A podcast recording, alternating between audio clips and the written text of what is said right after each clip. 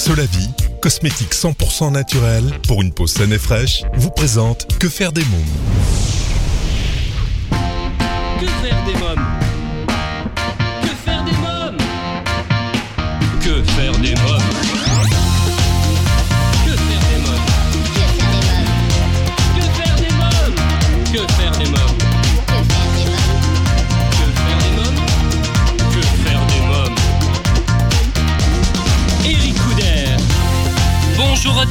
bienvenue, c'est Eric Couder, je suis très heureux de vous retrouver pour ce nouveau numéro de Que faire des mômes, l'émission 100% pour les parents. Au sommaire, aujourd'hui dans À vos agendas, nous découvrirons la bande-annonce du film Bigfoot Junior. L'invité jeunesse, je reçois l'auteur Tristan Pichard pour son livre Contes et légendes de Paris aux éditions Locus Solus. Dans Quand les enfants dorment, Alexandre Fievé qui publie aux éditions Grund, Jean-Jacques Goldman sur ses traces sera mon invité. Dans un instant, la rubrique Allô parlons jeunesse, je serai en ligne avec Magali Thomas, fondatrice et gérante du site Mon Premier Doudou. Pour retrouver toutes les informations et suivre l'actualité de cette émission, je vous invite à vous abonner à notre newsletter sur quefairedesmoms.fr et à nous suivre sur les réseaux sociaux Facebook, Twitter et Instagram avec le hashtag QFDM. Tout de suite, Allô Parlons Jeunesse. Que faire des mômes? Mon rendez-vous téléphonique aujourd'hui pour Allô Parlons Jeunesse est avec Magali Thomas, fondatrice et gérante du site Mon Premier Doudou. Allô Oui, allô Magali Thomas? Oui, Oui, bonjour, c'est Eric Couder de l'émission Que faire des mômes? Oui, bonjour Eric. Alors, vous êtes- Très bien, très bien. Vous aussi Tout va bien Oui, très bien. Bon. Vous êtes fondatrice et gérante euh, du site Mon Premier Doudou. Alors parlez-nous de ce site. Ah bah alors ce site, euh, pour la petite histoire, parce qu'il y a toujours une petite histoire à, chaque création de, site ou de d'entreprise, euh, j'ai vécu en fait durant quatre ans à l'étranger au Canada avec ma fille. Et c'est à mon retour en France que j'ai j'ai eu donc une nouvelle grossesse et j'ai découvert euh, tous les produits et accessoires qu'on pouvait trouver sur le marché français, sur lesquels j'ai eu un véritable coup de cœur. Donc c'est par la suite que j'ai décidé de créer ma boutique en ligne, qui est d'ailleurs une boutique en français et en anglais. Et en anglais également. oui. Exactement. Et euh, je voulais en fait pouvoir présenter toute une gamme de produits de qualité, que ce soit autant pour la périculture, du mobilier, des jouets, de la déco, des vêtements des bijoux. En fin de compte, tout ce qui va toucher aux bébés, enfants et, et aux parents. Vraiment euh, avoir un, un, un univers pour, euh, pour la famille. Alors vous êtes maman, vous me le disiez, vous avez, vous avez deux filles, il me semble, il me semble hein, c'est ça J'ai deux filles Oui. et un petit garçon Et un petit qui vient garçon. juste d'arriver. C'est Ah. ça qui est arrivé le 2 juin, donc il y a juste Félicitations. jours. Merci. Alors euh, une question, puisque vous me le disiez, vous avez vécu au Canada. Est-ce que ça vous a servi euh, pour concevoir votre site Alors pour concevoir mon site, euh, c'est ce qui en fait c'est ce qui m'a poussé à lancer mon site, hein. c'est que j'ai en ayant voyagé, j'ai souvent remarqué que dans certains pays on avait moins de choix que tous les qu'on pouvait trouver par contre en France. En France on a énormément de choix sur tout un ensemble de produits et tout, dans tout un ensemble de pays on, ne- retrouve pas autant de choix. Donc mon idée c'était un peu de, pouvoir mettre en avant ces produits français, des produits de qualité et euh, de pouvoir les proposer, que ce soit en France ou sur di- différents pays. Donc aujourd'hui, mon premier doudou livre sur plus de 40 pays. Ah oui. Donc autant sur les États-Unis, le Canada, en Australie, au Japon. C'est une société qui est encore jeune et qui est en train de se développer, mais euh, autant quand euh, j'ai des clients en France qui veulent offrir un, un article ou un cadeau à des proches qui vivent à l'étranger, bah, ça leur permet en fin de compte de pouvoir facilement, sur des coûts euh, pas, pas élevés, d'expédier en fin de compte un cadeau ou alors sur, euh, sur, sur la clientèle étrangère qui va découvrir les produits des artisans français et qui des produits qui n'ont pas automatiquement euh, dans leur commerce et donc euh, ça, ça me permet de, de mettre en avant le Made in France. Alors depuis quand existe ce site alors? Alors le site il a été mis en ligne en juin 2015. Oui, donc c'est tout neuf, hein, c'est il y a deux ans à C'est peu tout près. neuf, Deux ans. Exactement. Hein oui, oui, il y a deux ans, on est sur notre deuxième année de ce mois-ci. Oui. Alors, qui sont vos clients? En, en grande majorité, sont, je suis sur des clients particuliers. Et euh, après, je vous dirais que euh, récemment, j'ai eu euh, un, un client important euh, qui fait partie des grands restaurants très en vogue à New York, hein, Oui. et qui m'a commandé un ensemble de, de produits comme ça du site pour son, pour son restaurant, des chaises hautes, des produits comme ça. Donc c'est c'est très valorisant, je trouve, de réussir en fin de compte à, à expédier comme ça des colis qui vont traverser euh, les océans et qui, qui vont se retrouver dans dans enfin bon, autant sur chez des, chez des familles ou alors dans, dans des, grandes, des grandes entreprises euh, très très en vogue, et de se dire que c'est parti comme ça d'une petite boutique en France. euh. De qui se Voilà. compose votre équipe? Alors mon équipe aujourd'hui, bah déjà c'est mes c'est mes enfants qui me donnent toujours un coup de main. Euh, C'est ma, ma petite puce de 3 ans qui m'aide à me faire les colis et ma grande aussi. Euh, après effectivement, bah, je, je suis euh, avec une, une assistante Oui. qui m'aide sur toute la partie communication, euh, les blogs, euh, la mise en avant, le, le, le marketing. Donc aujourd'hui, c'est mon premier doudou, c'est une petite société qui cherche à se développer au fur et à mesure. Vos enfants, ils vous donnent leur avis aussi également sur les articles Alors, j'ai euh, la, ma- enfin bon, j'en ai une qui a 17 ans. Oui. J'ai j'ai ma- déjà une grande fille, donc elle a un regard euh, un peu, comment dire, c'est une jeune adolescente. Après ma petite qui a 3 ans, effectivement, elle, euh, qui parle pas beaucoup, mais qui, qui va montrer certains produits qui pour elle sont des produits qui, qui lui plaisent beaucoup. Mais c'est vrai que de ce côté-là, aujourd'hui, euh, ils sont pas encore assez en âge pour pouvoir me pour pouvoir me donner un avis ou pour pouvoir euh, des fois avoir un comment pourrait dire euh, Oui, une, une En fait, opinion. Hein une opinion, c'est ça. C'est vrai que aux yeux d'un, c'est ce qui est un peu dur d'ailleurs pour, pour ma petite de 3 ans, c'est que je sais pas si vous vous rendez compte, mais à la maison, on a un magasin de jouets. ah oui, Donc, ce, qui est, ce qui est juste énorme. C'est un rêve pour elle. c'est un rêve, c'est ça. Mais c'est très difficile de dire non, non, ça c'est pas possible quand je crée mes colis, quand je fais mes colis, que je mets, qu'elle aimerait bien l'avoir. Je dis bah non, tu peux pas parce qu'en fin de compte, on m'envoie ça à un client, à un monsieur ou une madame pour, pour un anniversaire. Donc euh, c'est de comprendre qu'effectivement on peut avoir un magasin de jouets à la maison, mais on n'y a pas automatiquement accès comme on veut. On n'imagine pas ça, c'est fou ce que vous me dites, vous voyez J'aurais jamais imaginé que ça pouvait se passer comme ça. Ah bah en fin de compte, les choses se sont mises en place au fur et à mesure et après euh, on, on s'organise euh, avec le temps et euh, normalement j'espère pouvoir euh, cette année mettre en place un showroom de mon premier doudou puisqu'on est on est entre Lyon et Saint-Étienne Oui. et pouvoir aussi avoir une clientèle locale pour pouvoir faire découvrir la boutique. oui. On l'entend justement, votre petite fille. C'est votre petite fille à oui, côté? c'est ça, exactement, c'est ma fille. Alors, quels sont les articles et les marques que vous proposez? Alors, dans les articles et les marques, alors je vais, je vais mettre en avant déjà les artisans. Puisque j'ai Boise au bateau, qui est un créateur et fabricant français qui fait des, des produits tout à fait magnifiques.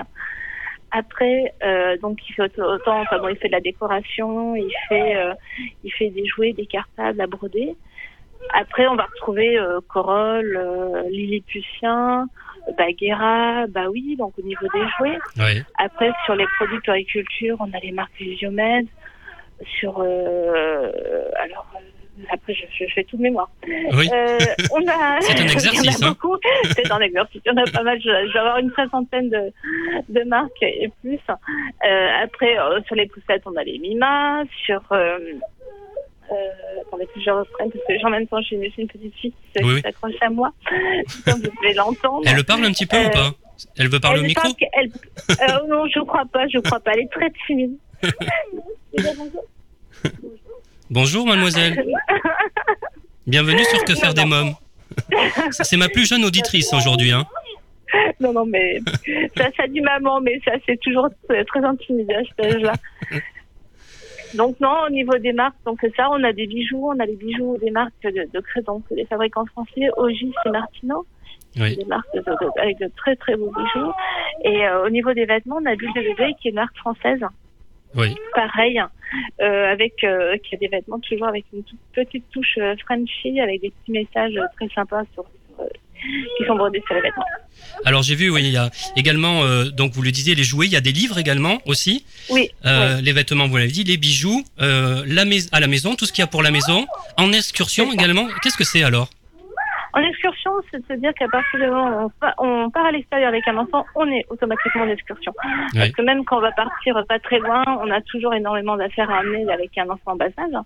Donc euh, c'est autant euh, de, un, des porteurs que ça soit euh, les poussettes, qu'on soit, enfin bon, avec tout l'équipement qu'il faut, des lits pliants, des lits pour, pour, pour voyager, pour pouvoir faire dormir les enfants à l'extérieur ou euh, enfin bon, tous les accessoires qu'on peut avoir à partir du moment où, où on est euh, en voyage avec un enfant pour pouvoir se déplacer facilement et avoir tout le nécessaire euh, pour pouvoir fonctionner euh, avec un enfant.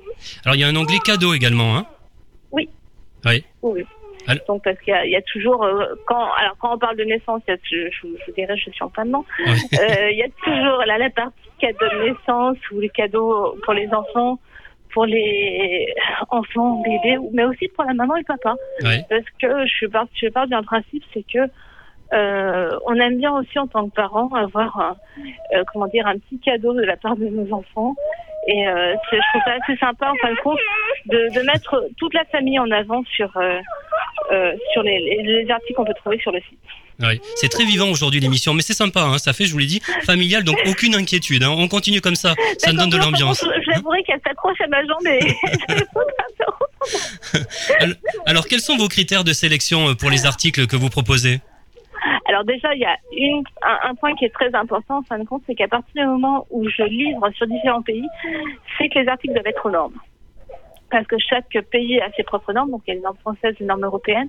Mais dès qu'on sort de l'Europe, euh, comme les États-Unis, le Canada ou euh, différents pays vont avoir ont des normes spécifiques, donc il a fallu que je fasse une sélection sur ces produits-là pour les normes. Oui. Donc, euh, donc il y a les normes. Après, en fin de compte, c'est c'est d'avoir des produits qu'on ne trouve pas non plus partout.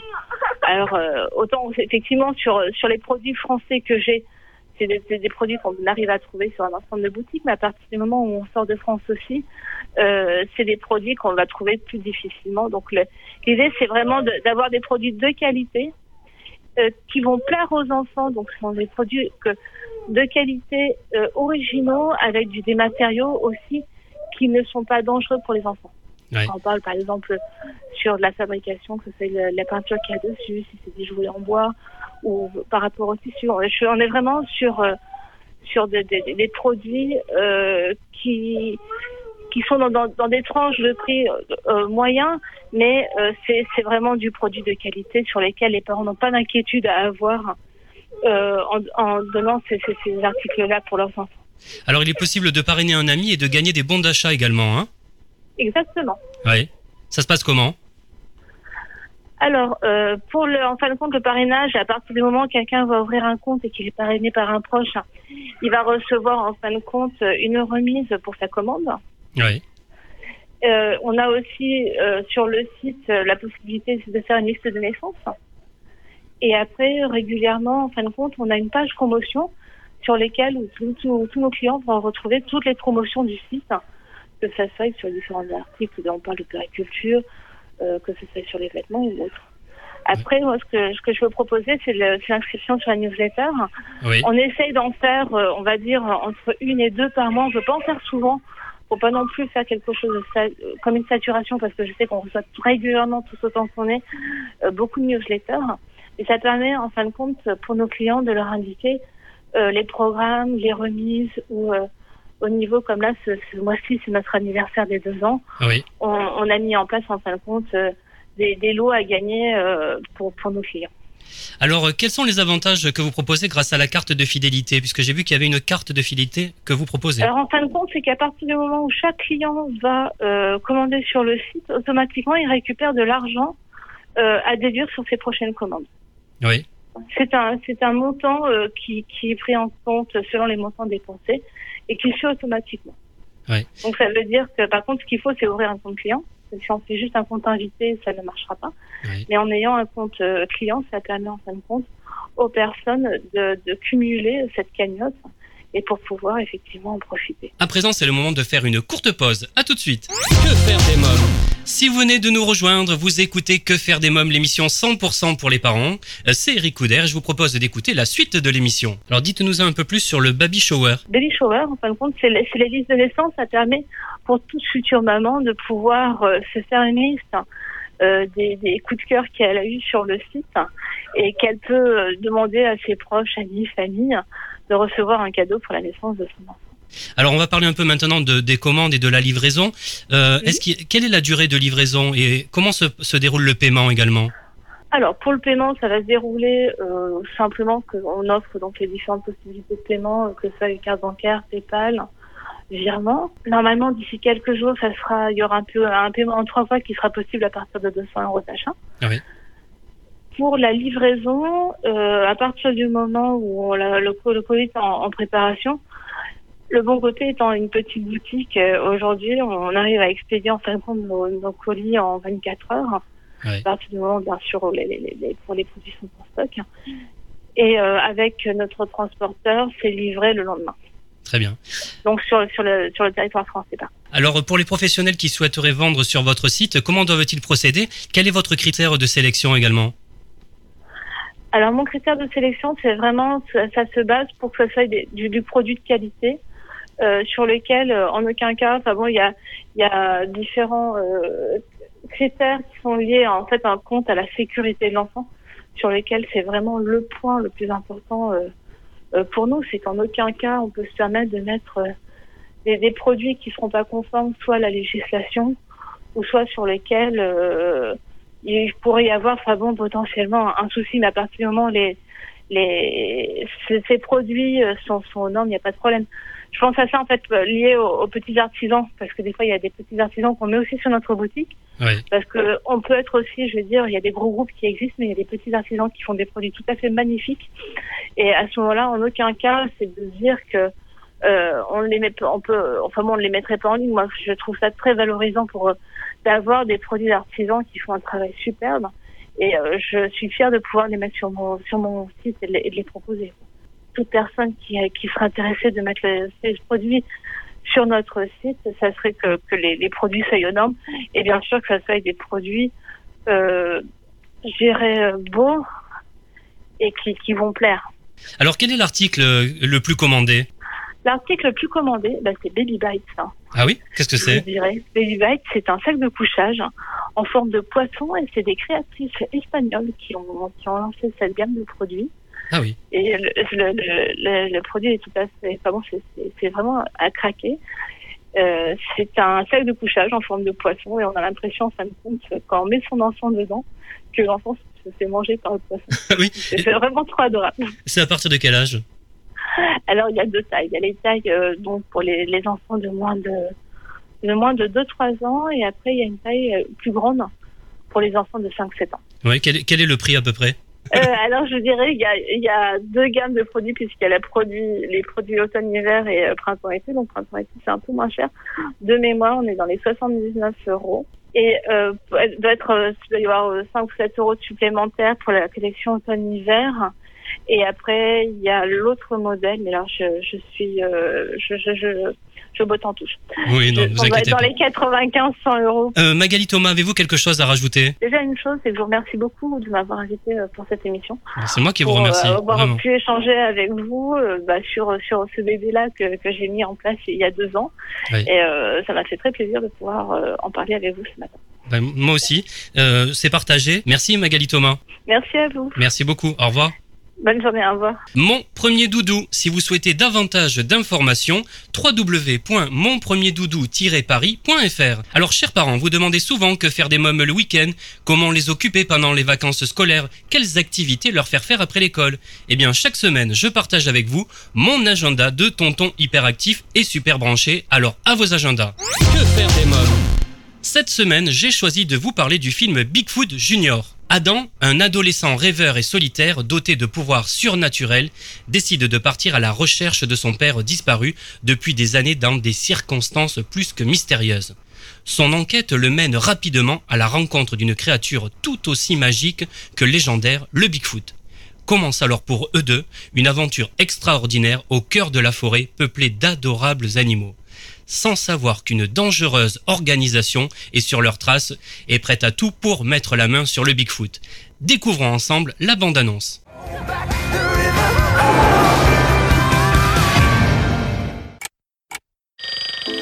Adam Faut que j'aille.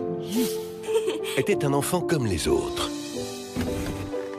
Mais un jour, il découvre la vérité sur ses origines et décide de partir à l'aventure.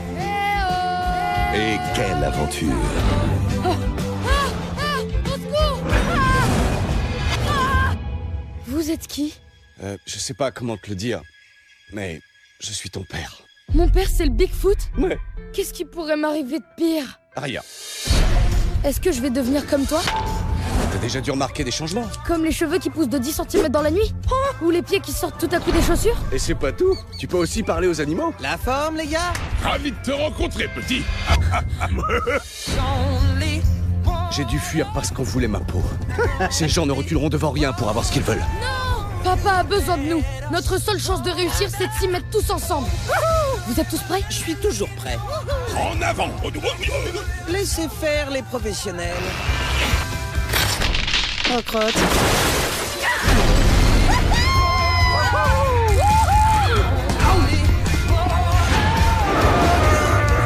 Alors, c'est agréable, hein? Je me suis jamais sorti aussi... Ah Bigfoot Junior. Au cinéma le 16 août. Allez, c'est le moment de jouer avec notre partenaire Solavi. Solavi, cosmétique 100% naturel pour une peau saine et fraîche grâce à son colostrum. Exclusivité européenne, Solavi rend à votre peau ce que le temps lui a pris. Votre peau aimera Solavi. Solavi convient à tous les types de peau et lui donne éclat et luminosité. Comme chaque semaine, je vous propose, grâce à notre partenaire Solavi, de participer au grand jeu concours et de tenter de gagner des produits de beauté femmes et hommes de la gamme Solavi. Rendez-vous sur le blog euh, quefairedesmoms.fr, onglet jeu concours pour tenter votre chance. À présent, c'est l'invité jeunesse. Que faire des mômes? L'ONG CNRJ est l'organisation non gouvernementale des cercles nationaux de réflexion sur la jeunesse. L'ONG CNRJ possède un statut consultatif spécial auprès de l'ONU et est présente dans plus de 20 pays dans le monde. L'ONG CNRJ est construite par des citoyens sans argent des États, elle est donc indépendante. Elle travaille à permettre à la jeunesse de mieux prendre sa place dans le monde. N'hésitez pas à aider l'ONG CNRJ à aider la jeunesse sur www.cnrj.org. L'ONG CNRJ vous présente l'invité jeunesse. L'auteur Tristan Pichard est mon invité. Bonjour euh, Tristan Pichard. Bonjour Eric. Alors vous publiez aux éditions Locus Solus Contes et légendes de Paris, un recueil qui reprend euh, 13 de contes et légendes traditionnelles. Alors parlez-moi de ce livre. Euh, donc c'est un livre qui s'insère dans une série que j'ai commencé il y a déjà quatre ans. Euh, chaque année on sort un recueil de contes, donc on a fait un, un livre sur la Bretagne, un autre sur les légendes arthuriennes, un troisième sur les contes de la mer ou euh, avec des histoires de pirates et de sirènes.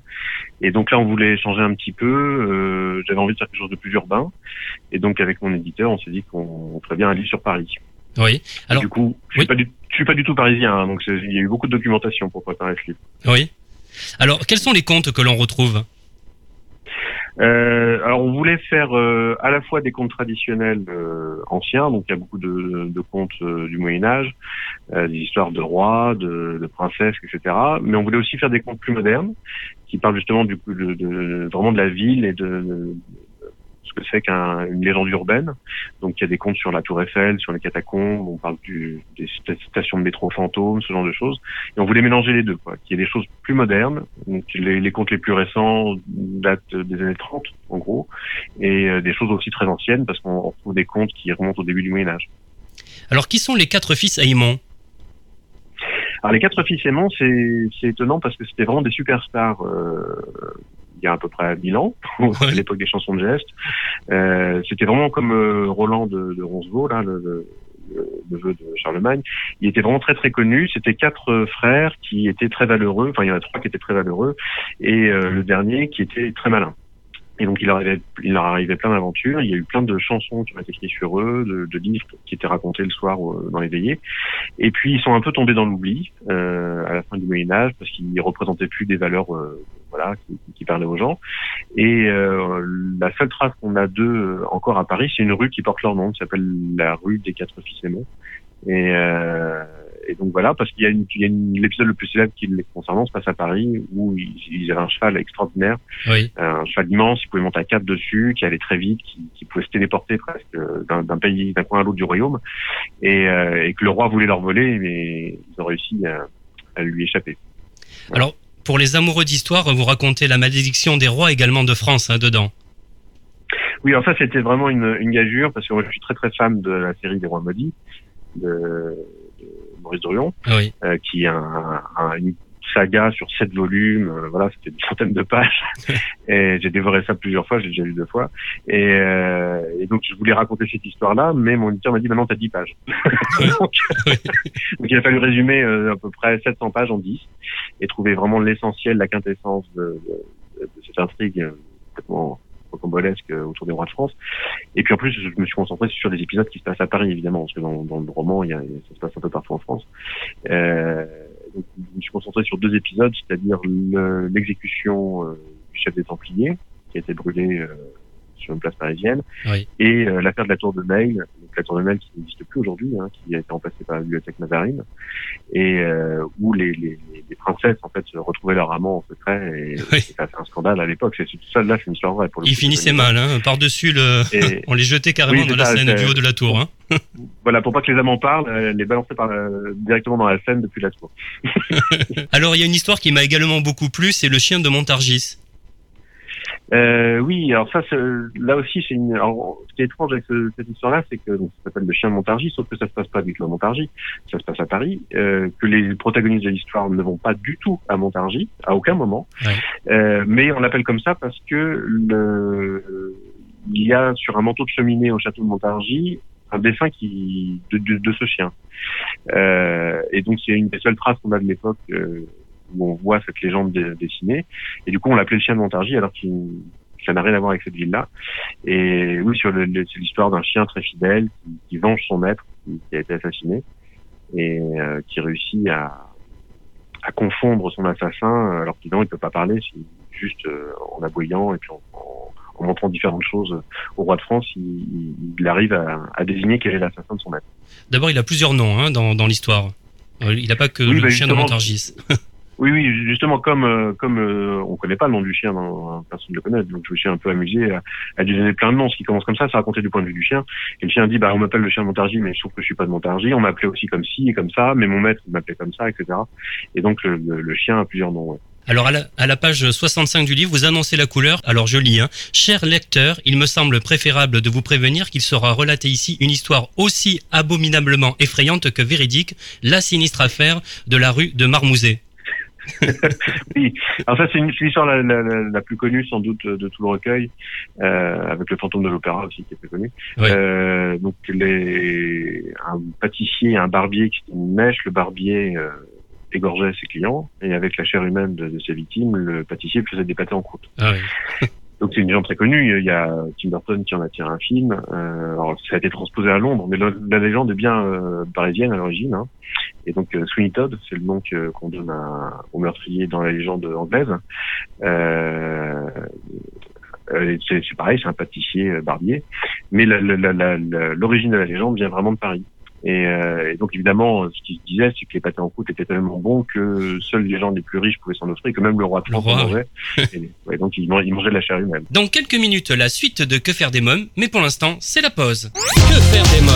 De retour pour la suite de Que faire des mômes, l'émission 100% pour les parents. Chers amis auditeurs, savez-vous que vous pouvez réécouter l'émission? Eh oui, le podcast est mis en ligne tous les lundis dès 7h sur quefairedesmômes.fr. À présent, je vous propose d'écouter la suite de l'invité jeunesse. Il y a des histoires très drôles également comme La chèvre amoureuse. Ah oui, c'est une de mes préférées, celle-là. Moi aussi. Et euh, alors là, pour le coup, c'est marrant parce que c'est un un, écrivain euh, parisien, un type qui était euh, inspecteur des impôts, je crois, enfin voilà, qui, avait une charge administrative très sérieuse et qui euh, a raconté euh, dans ses mémoires euh, différentes choses qu'il avait pu voir dans sa vie, et entre autres cette histoire de chèvre amoureuse euh, dont il certifie qu'elle est véridique, etc., qu'il a lui-même vu, enfin, bon.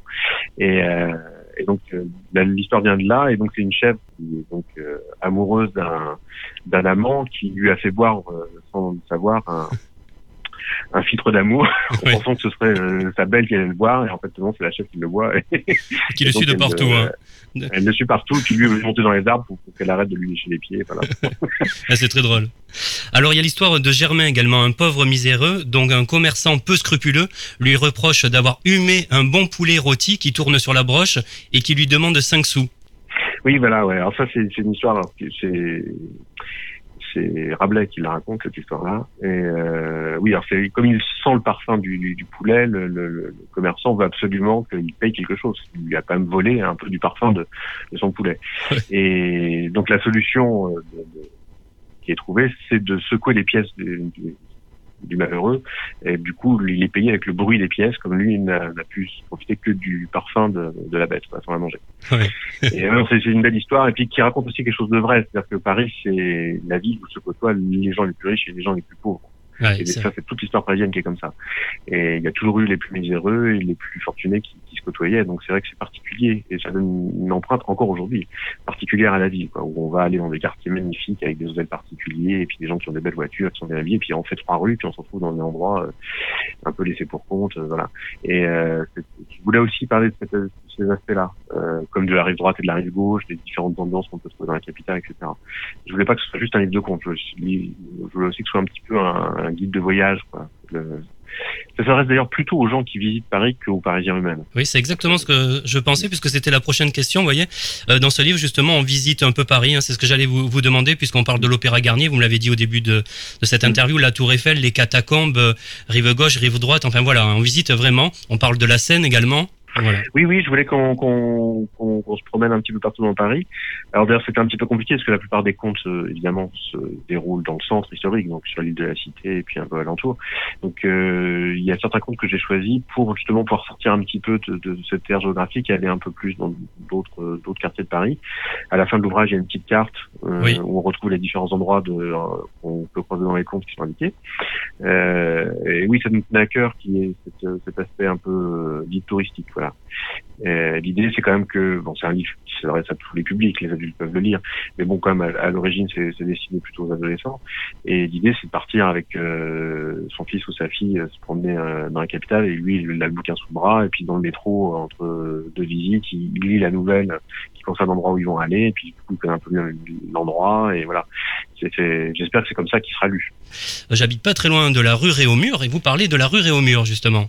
Ah oui, vous y avez la, la, la, la cour des miracles, euh, Ouais. la plus alors, bon, je sais pas si les auditeurs savent ce que c'est que la cour des miracles. C'était euh, une cour des miracles, c'est un endroit, euh, zone de non-droit où la, la police et les soldats vont pas et qui est tenue par euh, des malfrats, euh, des criminels, des bandits, et où les règles euh, qui s'appliquent ailleurs dans la ville ne sont pas respectées. Il y a d'autres règles qui, qui sont imposées par, euh, c'est un peu comme si c'était la mafia qui était ce quartier-là. Et, euh, et donc la plus grande cour des miracles qui, qui est connue Paris, c'est euh, une rue qui n'existe plus, qui est entre la rue Réaumur et La rue du Caire. laquelle, enfin, Hein voilà.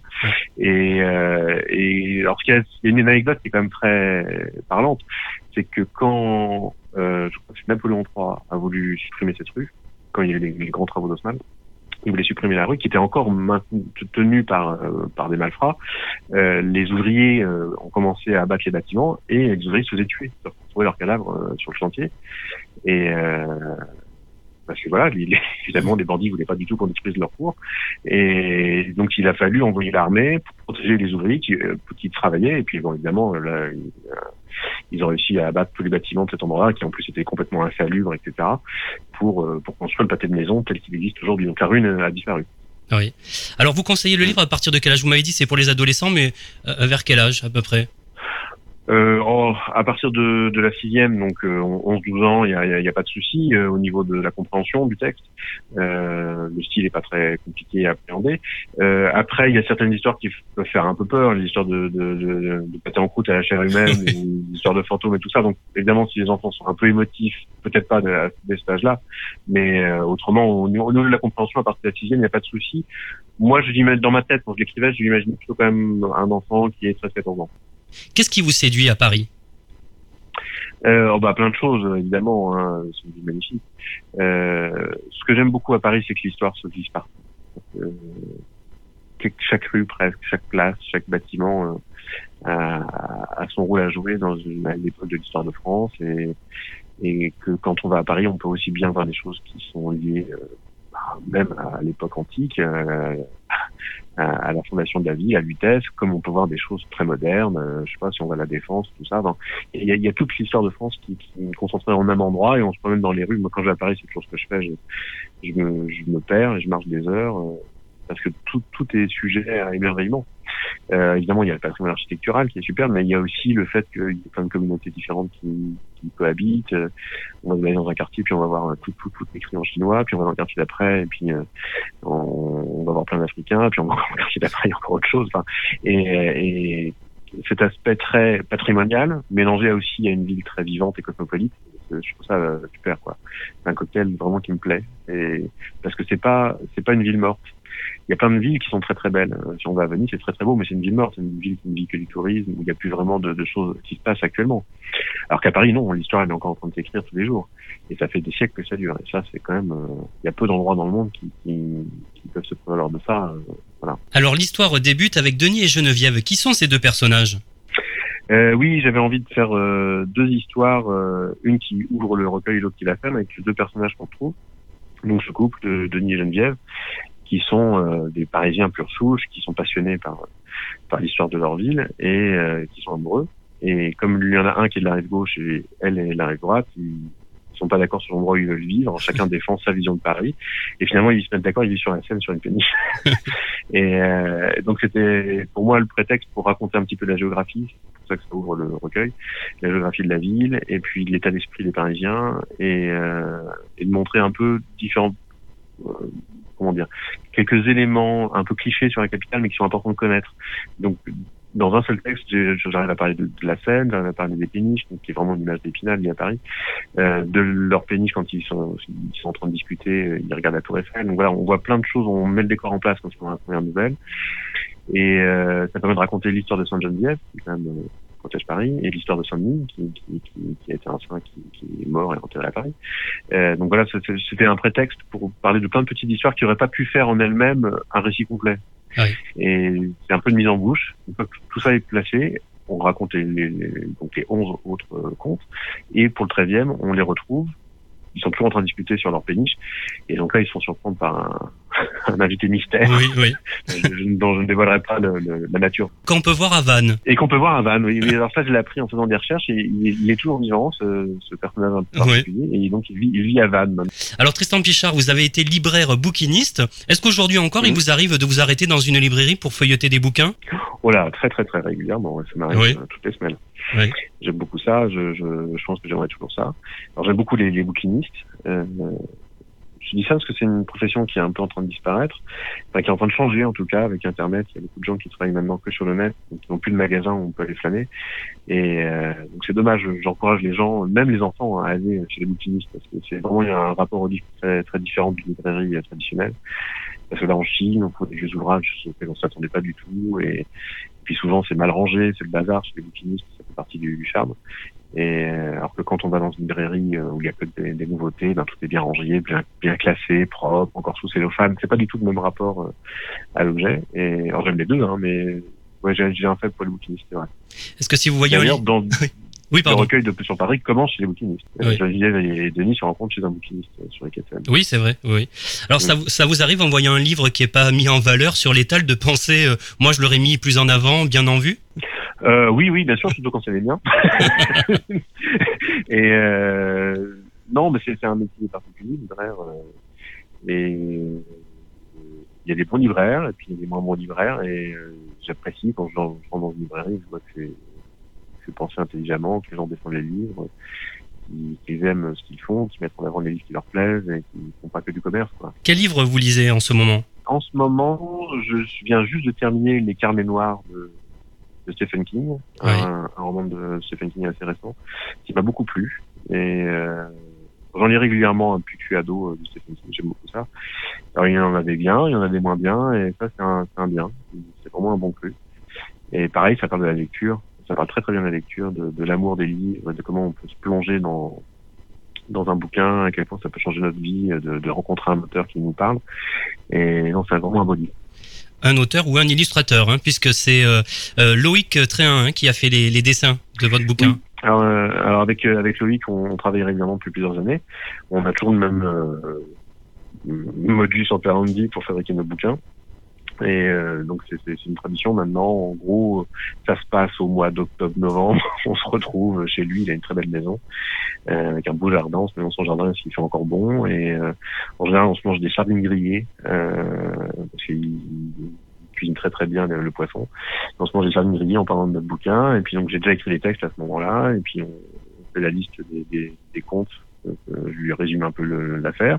Après, il va les lire. Après, on se retrouve, on gère une semaine après, une fois qu'il les a lus, on se remange des grillées. et cette fois, on décide de comment on va illustrer chaque conte. Alors, pour, pour un tel, ah, on pourrait mettre tel personnage qui ferait ci, qui ferait ça, ou telle scène pourrait être illustrée, etc. Après, il fait ses esquisses qu'il m'envoie par Internet. Et on discute pour qu'il modifie la posture des personnages ou le cadrage, genre de choses, on se met d'accord. Et, et, une fois que tout ça est fait, on va se manger des sardines grillées pour la troisième fois, où là, on, on, on établit vraiment des fins définitives, puis après, il fait la réalisation telle que vous le voyez euh, dans le livre. alors, ça, on se rend pas bien compte comme ça, mais les, les, ces dessins, il les faut créer en bits. Donc, euh, c'est des milliers de petits traits. Ah oui. Euh, sur des grandes feuilles. Après, il les rapetisse. Ça, c'est des vignettes presque dans le livre, c'est ça pour ma poche. Et ça donne cet, cet effet un peu au fort. On a l'impression que c'est une gravure, alors qu'en fait, c'est juste fait avec un, un stylo billet. Ah oui. Et bah, de ces techniques, c'est un de ses secrets de fabrication. Très bien. Alors Tristan Pichard, on vous doit entre autres les enquêtes de John Duff, Au pays des Corrigans Mmh. et la ronde des Corrigans, la collection Arjeunesse Suivez le guide et quelque chose de pourri Royaume du français et bien sûr Black Carnac pour lequel je vous avais reçu il y a quelques mois. Quels sont vos projets à présent? Euh, alors là, j'ai un roman ado qui sort, euh, je ne peux que vous conseiller de lire, qui s'appelle Time Zone, Oui. euh, qui est un ouvrage, euh, un thriller un peu fantastique. Euh, c'est deux adolescents qui s'aiment pas trop, ils sont dans la même classe, c'est un garçon et une fille, mais bon, a priori, ils sont pas très tellement copains. Euh, ils ont juste un point commun, ils sont tous les deux nés un 29 février, ce qui fait qu'ils qu'ils fêtent leur anniversaire une fois tous les quatre ans. Et ils vont découvrir, euh, voilà, le jour de leur anniversaire, qui normalement n'a pas lieu, vu qu'on passe du 28 février au 1er mars, qu'ils ont droit à une journée de vie en plus que tous les autres. Ah oui. Et euh, donc le monde se fige autour d'eux et ils ont 24 heures de, de vie en plus, quoi. Et euh, comme tous les autres gens qui sont nés le 29 février, donc ils, évoluent dans la ville avec d'autres gens qui, qui, eux aussi peuvent se déplacer librement, alors que tout l'essentiel de la population est figé. Et ils ont essayé d'empêcher un, meurtrier de, de, de commettre l'irréparable euh, en profitant justement de, de ce temps qui est figé. Donc c'est à moitié une enquête policière, c'est aussi de l'action, de l'aventure et euh, c'est roman que j'ai eu beaucoup de plaisir à, à écrire. Et puis alors là, les, les, les premiers retours qu'on a de, des libraires et tout ça sont très positifs. Très bien. Je vous remercie euh, Tristan Pichard. Merci beaucoup. Bah, merci à vous. Contes et légendes de Paris de Tristan Pichard aux éditions Locus Solus, un livre à vous procurer sans plus attendre. Si vous souhaitez des informations complémentaires, www.locus-solus.fr. On se retrouve dans quelques minutes pour la suite de Que faire des mômes. À tout de suite. Que faire des mômes? Merci d'écouter Que faire des mômes, c'est Eric Couder. Vous êtes une entreprise, une association, un particulier, et vous souhaitez vous exprimer sur un sujet en rapport avec la famille, la parentalité ou l'enfance? Contactez-nous sur quefairedesmômes.fr. À présent, c'est la rubrique Quand les enfants dorment. Que faire des mômes? Alexandre Fievé est mon invité. Bonjour Alexandre Fievé. Bonjour.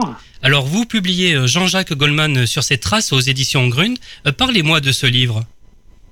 Alors c'est un livre euh, qui a cette particularité, c'est qu'il, euh, au niveau du texte, il reprend euh, une grande partie des, des interviews que Jean-Jacques Goldman a pu, a pu donner au cours de sa carrière, c'est-à-dire entre 1975 et, et nos jours.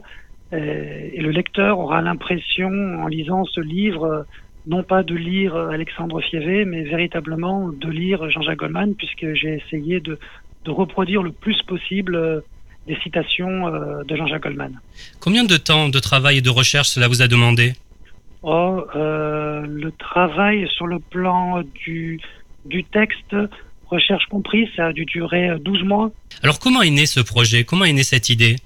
Bon, L'idée, c'est euh, une petite déception, c'est-à-dire que moi, je suis, euh, je suis un grand fan, euh, je suis un grand fan euh, de Jean-Jacques Goldman et j'ai toujours été un petit peu déçu par les livres qui étaient écrits sur lui, parce que finalement, les mots de Jean-Jacques Goldman sont, euh, sont pas forcément bien mis en évidence et on a plutôt l'impression euh, de lire le journaliste et beaucoup moins euh, le chanteur qui est pourtant l'objet du livre.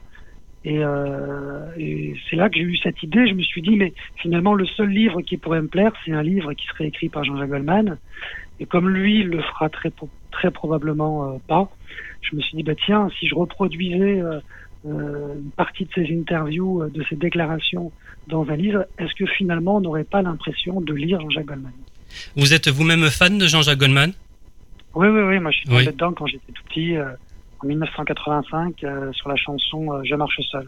Il a une relation particulière avec ses fans, hein, j'ai vu dans le livre. Disons que c'est quelqu'un qui déjà est timide, Oui. donc euh, voilà, la relation est peut-être pas forcément toujours euh, toujours évidente, mais c'est quelqu'un qui a toujours pris euh, toujours euh, été très attentionné euh, à l'égard du public. Il faut savoir que c'est euh, il, il répond assez régulièrement à toutes les personnes qui lui écrivent et ce depuis le début de sa carrière. Et encore aujourd'hui, je sais qu'il répond énormément aux courriers qu'il reçoit des gens. La seule chose qu'il ne réussissait pas à faire, c'est signer des autographes à l'issue des concerts.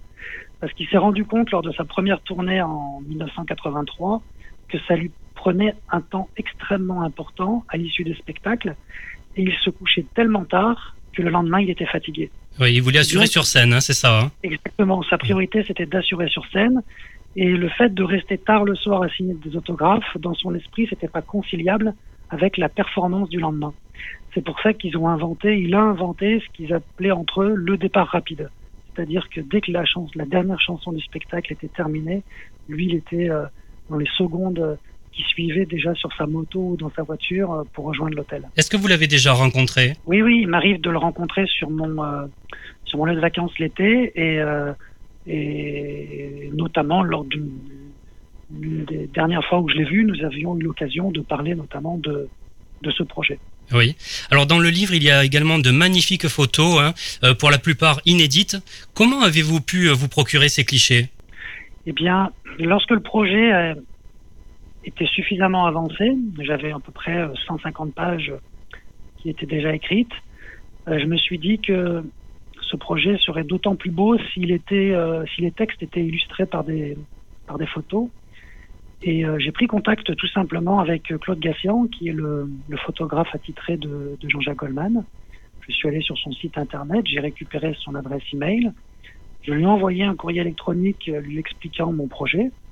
Il a trouvé ce projet euh, original Oui.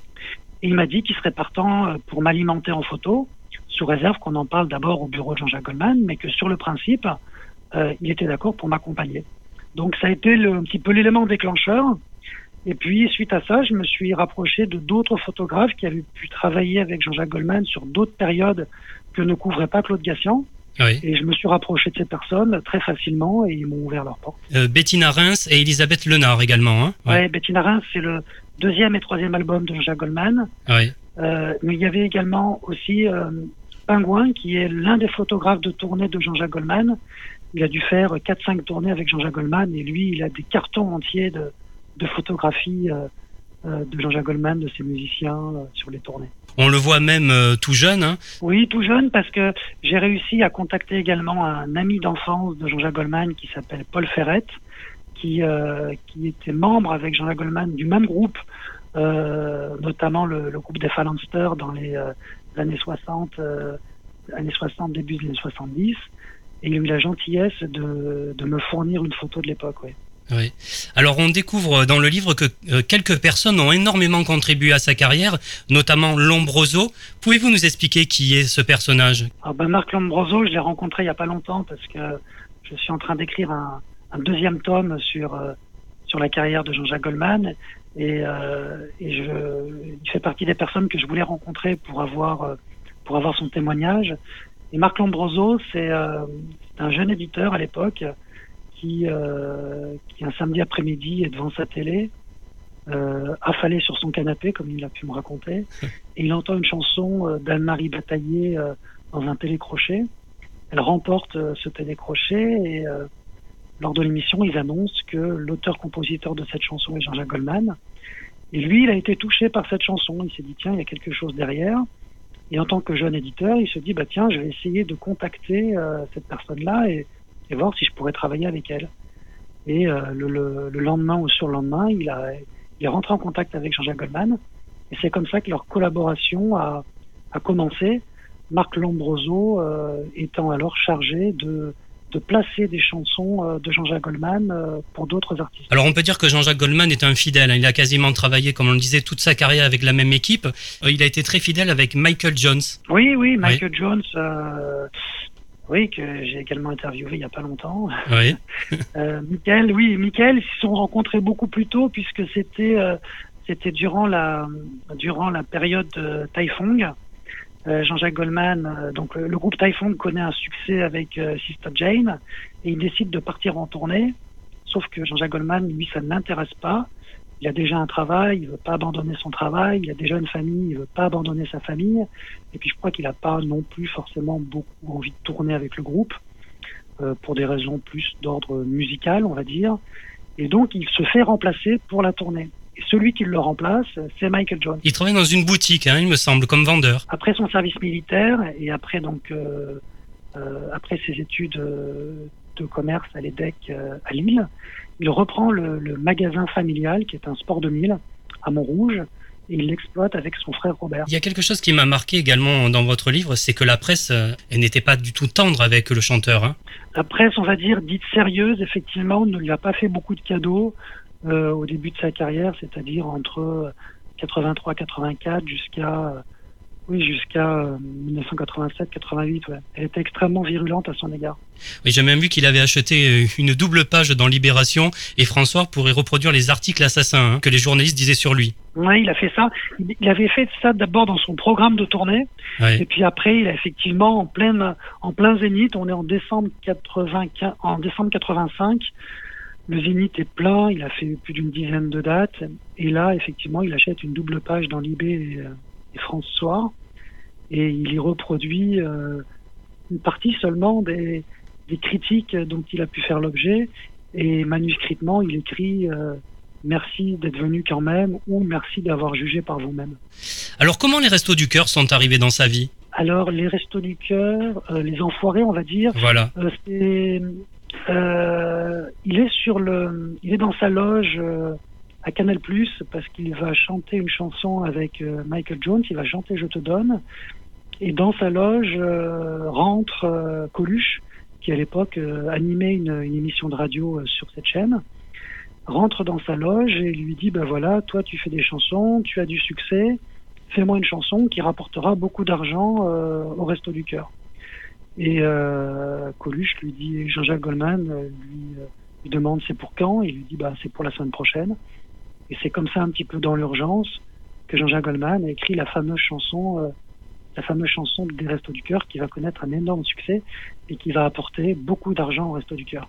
Oui, ça s'est arrêté un petit moment, puis après c'est Goldman vraiment qui a relancé la machine hein, dans les années 92. Hein. Bah oui, parce que euh, ce qui s'est passé, c'est que après ça, ils ont fait une tournée. Michel Sardou, euh, Sylvie Vartan, euh, Johnny Hallyday, euh, Jean-Jacques Goldman et Eddie Mitchell. Ils font une tournée de, quelques dates en France. Il y a un album qui sort. Et puis l'année suivante, il se passe rien. Et Jean-Jacques Goldman euh, interroge euh, Véronique Colucci, lui dit mais comment ça se fait qu'il ne, ne s'est rien passé cette année? Et là, elle lui répond que bah a personne qui s'est proposé et que tout le monde est occupé et qu'il y a personne pour s'en occuper. Et lui, il se dit bon bah si euh, nous les artistes on n'est pas capable de faire ça, c'est quand même notre métier, ça relève de notre domaine de compétences. C'est dans ce contexte-là qu'il s'est proposé pour justement euh, s'occuper un petit peu de de- d'un spectacle qui serait qui serait annuel, euh, un spectacle de musique euh, justement pour récolter euh, des fonds supplémentaires pour pour les restaurants du cœur. Alors quelle est votre chanson préférée de Jean-Jacques Goldman? Bah, il y en a plein. Oui. Vous en avez une particulièrement qui vous touche plus non, que non, non, Non? Non, pas- non, pas une en particulier. Oui. Ça dépend les moments. Il y a des chansons qu'on qu'on préfère écouter. euh, Ça dépend des moments et des périodes. Oui. Ni un album en particulier non plus? J'ai beaucoup aimé le, j'aime toujours beaucoup le non homologué, donc euh, celui qui est sorti en 1985, dans lequel il y a notamment euh, Je marche seul et, et Je te donne. Euh, mais j'ai beaucoup aimé aussi lorsqu'il est sorti l'album En passant, lorsqu'il est sorti en août 97. Oui. Alors Alexandre Fievé, vous êtes avocat dans le cadre de vos différentes activités. Vous écrivez également de nombreux articles dans des revues euh, professionnelles et donnez des cours euh, à l'université. Et vous êtes également agent artistique. Vous avez notamment travaillé pour euh, la Warner Music sur le best-of de Taipong. En fait, j'ai plus travaillé pour le, le leader du groupe qui est Cannes Oui. que pour Warner. C'est-à-dire que dans le cadre du, du livre, j'avais besoin de, de photographies de Jean-Jacques Goldman durant la période Taifong. Et je me suis rapproché de Cannes que je ne connaissais pas, mais encore une fois, je suis allé sur Internet et j'ai trouvé ses coordonnées. On a déjeuné ensemble. euh, Il m'a raconté un petit peu un certain nombre de choses sur la période Taifong. Et euh, il n'avait pas forcément de photos à me donner. Mais au cours de la conversation, il me demande si je serais intéressé en tant que, compte tenu de mes compétences, on va dire, euh, juridiques, en tant qu'avocat, si j'étais intéressé pour l'aider à trouver une maison de disques parce qu'il projetait de sortir un best-of de Taifong reprenant notamment une partie des chansons qui avaient été chantées durant les années 70. Et euh, ben, j'ai accepté, euh, j'ai accepté la mission et euh, je me suis rapproché de Warner parce que euh, Warner était justement la maison de disques de Taifong dans les années 70. Ah oui. Donc j'aurais exposé le projet, euh, la volonté de Cannes de sortir un best-of, et euh, bah, très très vite euh, le projet s'est concrétisé et, et le groupe Taifong a sorti euh, le best-of en octobre dernier. Alexandre Fievé, avez-vous quelque chose à rajouter? Non, sinon que c'était très très bien. Merci. Merci beaucoup. Un livre de Alexandre Fievé, Jean-Jacques Goldman sur ses traces aux éditions Grunt. Si vous souhaitez davantage d'informations, www.grunt.fr. Et bien voilà, nous sommes au terme de l'émission. Merci d'avoir été à l'écoute de ce nouveau numéro de Que faire des mômes. Un grand merci à mes invités, Alexandre Fievé, Tristan Pichard, Magali Thomas. Comme chaque semaine, j'embrasse très fort ma petite nièce Erika. Je vous invite à vous abonner à la newsletter de l'émission et je vous rappelle que vous pouvez retrouver toutes les informations de cette émission en vous connectant dès maintenant sur quefairedesmômes.fr. N'oubliez pas de nous suivre sur les réseaux sociaux Twitter, Facebook et Instagram. Que faire des mômes pour aujourd'hui, c'est terminé. Bye bye